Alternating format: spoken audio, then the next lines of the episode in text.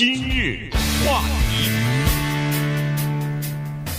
欢迎收听由中讯和高宁为您主持的今日话题。呃，今年的这个总统大选啊，呃，就是揪动很多人的心啊，这个大家都在关注，现在还在进行数票呢。那么有一个事情呢，大家在这两天已经在广泛的讨论，就是民调。这个民调，你说？以前呢，它是一个相当准确的这么一个风向标啊，它基本上不出太多的呃意外，大部分都是可以相信的。但是这个真是没有办法，碰到川普选总统呢，两次民调全部是就是让人跌破眼镜，或者说是不太准确啊。这个你比如说在俄亥俄州、在佛罗里达，还有在呃这个叫艾奥瓦啊，这个这三个州呢。根据民调，总统的民调呢，呃，是说这个呃，民主党的候选人 Joe Biden 可能会以微弱的多数获取胜利的。但是现在是在那个十一月三号当天选举当天，就以比较大的、比较悬殊的比分落在了川普总统的手里头。这简直就是完全是两回事了哈。那么其他的一些州的情况也也是。就是说有很大的出入，包括众议院的这个众众议院的那个国会议员的选举，也是这个民调让民主党人抱有很大的希望。在上一届的国会众议院当中呢，民主党有两百三十二席，那么这个选前呢，这个民调是预测，呃，民主党可能会拿到两百四十一席，可能会增加八个席次。但是现在选举下来，当然还有一些。州没有选出来啊，还在计票哈，还没有完全宣布这个选举的结果。但是从目前的状况来看呢，呃，民主党在众议院的选举当中，非但不可能增加，反而可能还会减少。嗯，所以这就是是为什么昨天这个众议院的这些民主党人已经开始有一些呼声，说是对这次的选举不满意，呃，要想要换掉这个 Nancy Pelosi 这个众议院的议长，因为这是他的领导不力啊等等。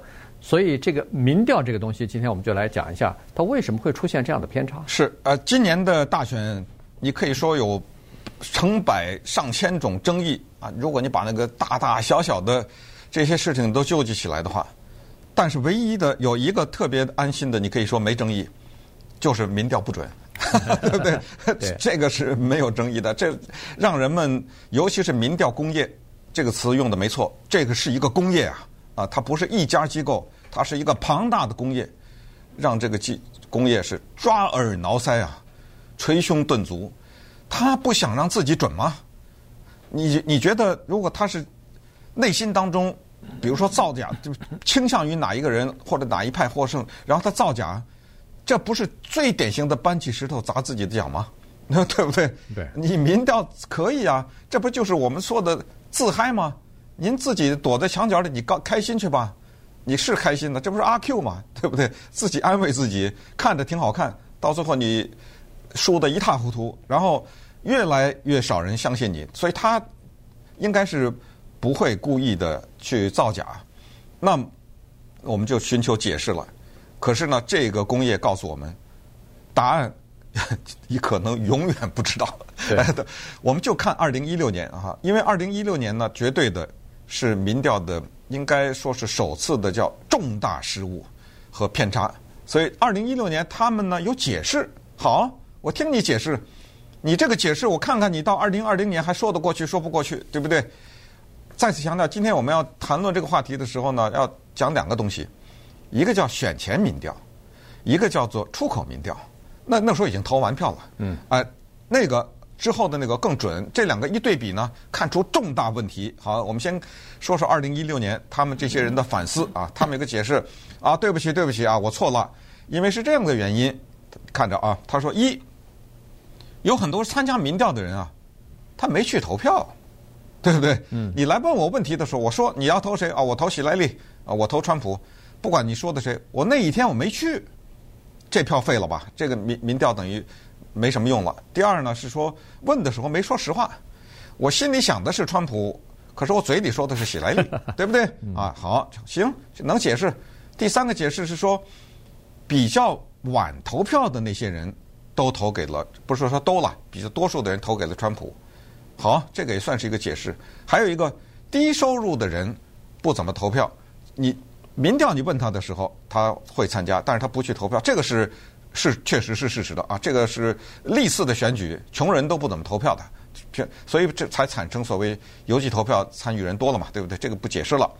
接下来说年轻人不投票，这个也是事实啊。当然这几年有没有改变不知道。就一般的来说，十八九岁啊就有投票资格，这这些人他不投票，好吧？我相信你这些解释，就算你二零一六年失误了。您这个二零二零年，你给来给我解释一下，对不对？你大大的高估了拜登啊，在民调上面是不是？呃，大大的高估了拜登和低估了川普经他他的支持者来了，他们的解释来了，咱们就先从白人和男性开始说起。对，在民调的过程当中呢，实际上他是有一些假设，也就是说他在做这个民调。通过民调做那个模型的时候，电脑模型的时候，他必须要有一些假设啊。这个假设，当时的民调认为说，六十五岁以上的白人的男性选民啊，他们可能是叫做呃反川普的人会多一点儿，因为到了退休的年龄呢，他比较靠社会福利。那么靠社会福利的人呢，一般。都是支持民主党的多啊，这当时是有做出这样的一个假设，所以呢，这个假设现在在这次的投票当中呢，显然出现了小小的偏差了，因为在这次的假设当中呢，他们当时是说白人选民当中，尤其是男性选民当中，是他们认为说支持这个拜登的人，比如说是某一个数字。但实际上，这个数字被高估了。嗯，也就是说，这些刚才所说的六十五岁以上的男性，实际上支持川普的人，远远比他们的假设的那个比例要高。对，这个是叫做选前民调啊。嗯，好，那么再看那个选后的民调，哇，这个就是所谓的出口民调吧，对不对？对，这个呢，给了这些民调机构是可以说打了一棒子也好，或者是敲了个大警钟也好，发现。他们之前有对另外的一群人有大大的错误的了解，是受过高等教育的白人。过去他们认为，现在也没有错，是受的教育比较低的白人男子比较支持川普。然后在二零一六年的时候，川普有一句名言，他说：“我最喜欢受教育低的白人男子。”呃，他还说过这种话，他知道这些人 是他的。支持者，但是这一次的出口民调却发现呢，很多的受的教育比较高的一些白人男子呢，他们实际是投了川普，而在民调的时候，他们再次撒谎了，呃，他们再次没有说实话。那么问的时候呢，他们是这么解释的：说这个是有压力，就是在他们的朋友之间，在他的阶段，他们不敢说，因为说出来以后人说：“哎呦。”你受过这么好的教育，你还支持他呀？你知道吗？他他他有这种压力，他不说，但是呢，他投票的时候，他去投给他，这个就是叫做社会压力造成的，叫做害羞的川普支持者。嗯，但他们害羞，呃，川普自呃总统自己也之前也用过这个词，所以那么稍待会儿我们再看一看，民调呃这一次的失调啊，还有哪些情况？尤其是大家关注的。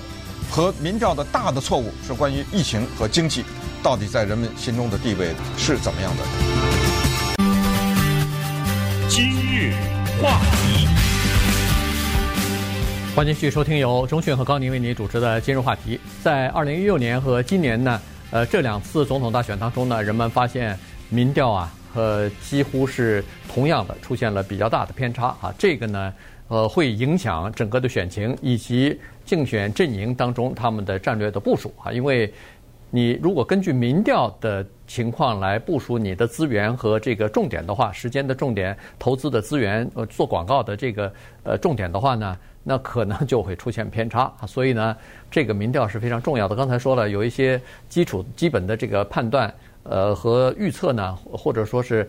当时的就是预估啊，是出现了一些偏差的。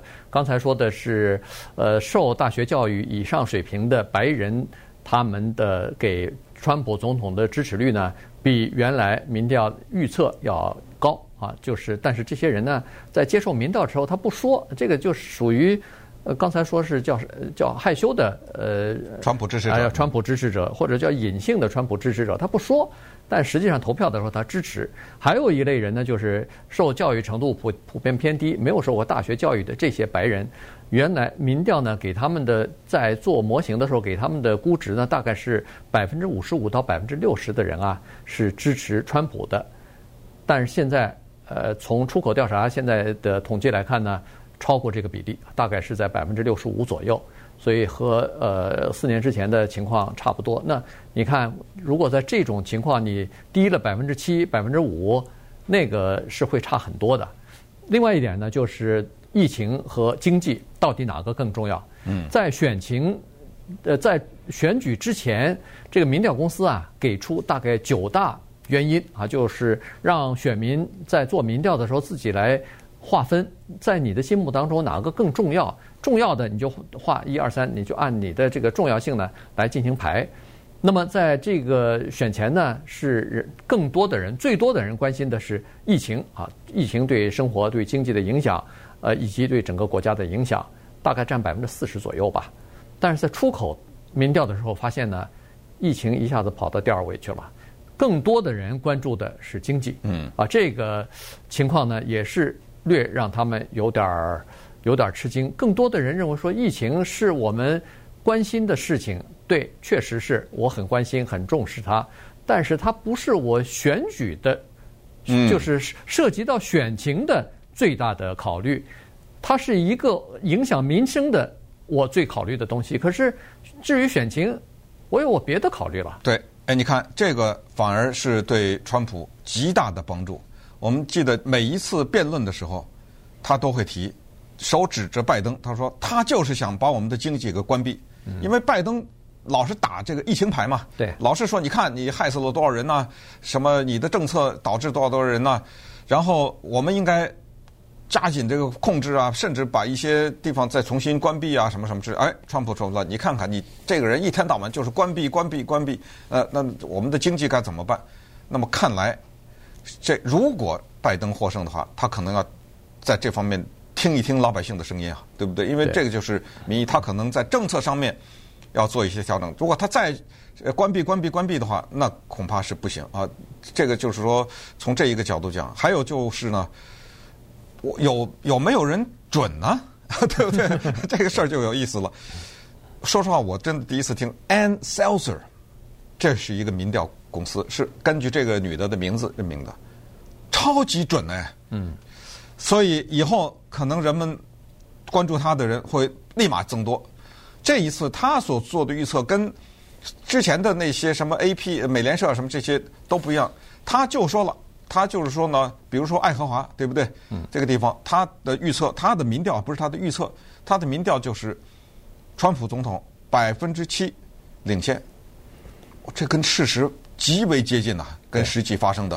对，但是它是一个，我我当然我不太了解这家公司啊 s a l s e r 这家公司，但是我觉得它可能是一个地方性的民调公司啊，尤其是它是和那个 Des Moines 呃，纪事报，但是它的方法可取啊，啊对，对不对？他说了一个东西，其实呃，可能其他的民调公司大概也会注意，就是他说我在做民调的时候没有考虑太多的。历史方面的，就是过去的选情什么样的，呃，投票率是什么？我不参考那些东西。哎、呃，那些东西他说叫做反向民调，也就是说，你用历史的东西，呃，过去十年、二十年的这些东西数据加到现在的这个民调当中，其实过去的东西放到现在本身就不准确了，已经已经把它的误差，就是这个准确率降低了，所以他不考虑这些东西，他完全就是从民调从这个问题问的这一点来出发，哎。反而倒比较准确。对，另外一家公司，我也是第一次听说 Robert Carhally，我不知道他这个名字的姓啊，发音对不对？因为这是一个不规则的拼写，没有关系啊。他的这个民调啊是这样的，在二零一六年的时候呢，在美国的中西部地区主流的民调大偏差的时候，他非常的准。也就是说，在二零一六年的时候，他在什么密西根、威斯康辛、内华达什么这些地方呢，他的民调。都显示是川普总统领先，就当别人说是希莱莉领先的时候，他能够显示特别的精准。而这一次呢，在二零二零年的选举当中，他再一次展现出他的实力。他又是很准，在很多摇摆州，他的那个民调的比例跟实际发生的又是非常的接近，所以我估计可能他们这两家的方法会被以后会被主流借鉴吧？你觉得呢？对。还有呢，就是现在进入到手机时代以后呢，人们对民调机构做民调是越来越反感，而且不信任的程度也越来越多。如果要是民调公司这个在做总统大选的时候，民调离谱离得太多的话，有可能以后接受民调的人可能就越来越少了。原因就是说，我给你民调，你也给你我的意见，结果到时候也不是准确的，这样的话就更多，而且有更多的人，越来越多的人呢。